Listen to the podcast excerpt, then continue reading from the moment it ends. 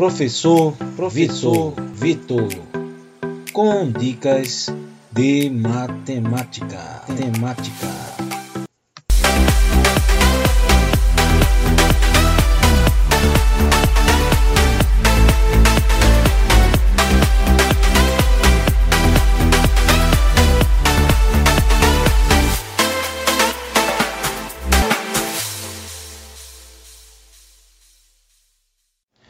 Fala galera, tranquilo? Aqui quem fala é o professor Vitor e a gente vai falar sobre medidas de tendência central.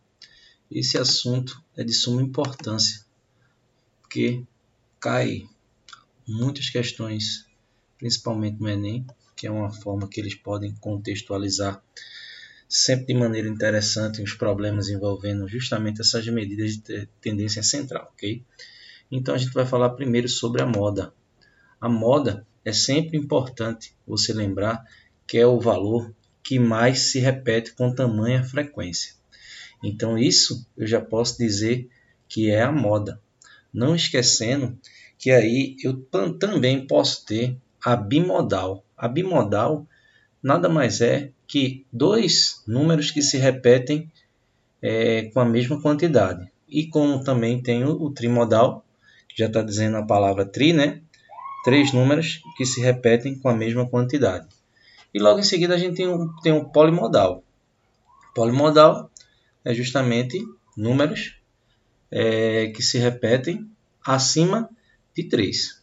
E o amodal, que é uma sequência de números, é uma quantidade de números, que não existe nenhum elemento que se repete, ok?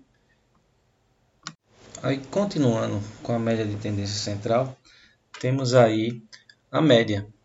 A média é importante você lembrar que é a mais simples é a chamada média aritmética, que é a soma de todos os números dividido pela quantidade. Quando ele fala o valor médio do peso de determinado grupo, o valor médio da altura de um grupo de jogadores, a média de um preço, né, que pode variar determinados valores né, do início do ano até o final do meio do ano e a gente também tem a média ponderada. Que a média ponderada, ela aí tem uma pequena observação que ela influencia com o peso, né? Aí eu tenho justamente cada número será multiplicado pelo seu respectivo peso, né? Que será somado a um outro número também multiplicado pelo seu respectivo peso dividido pela soma dos pesos. É importante, né? Para quem vai fazer processo seletivo, sempre ele atribui pesos a alguma determinada matéria. Ou seja, é importante você observar que a quantidade de acertos para matérias, disciplinas que possuem um peso maior é sempre importante, ok? E para a gente finalizar, a gente tem a mediana.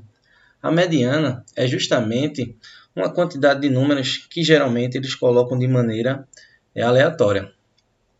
Mas para a gente encontrar a mediana, precisamos aí colocar esses números de maneira crescente ou decrescente. Se existir números iguais, a gente coloca sequencial, não tem problema. Mas uma grande observação é que, para você encontrar a mediana de uma sequência de números ímpar, é justamente o número central, é o número do meio. Mas se eu tenho justamente uma sequência de números pares, aí eu preciso pegar os dois números centrais, os dois do meio, e fazer simplesmente uma média.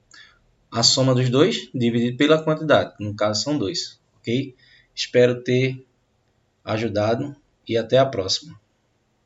Professor, professor Vitor, com dicas de matemática. Temática.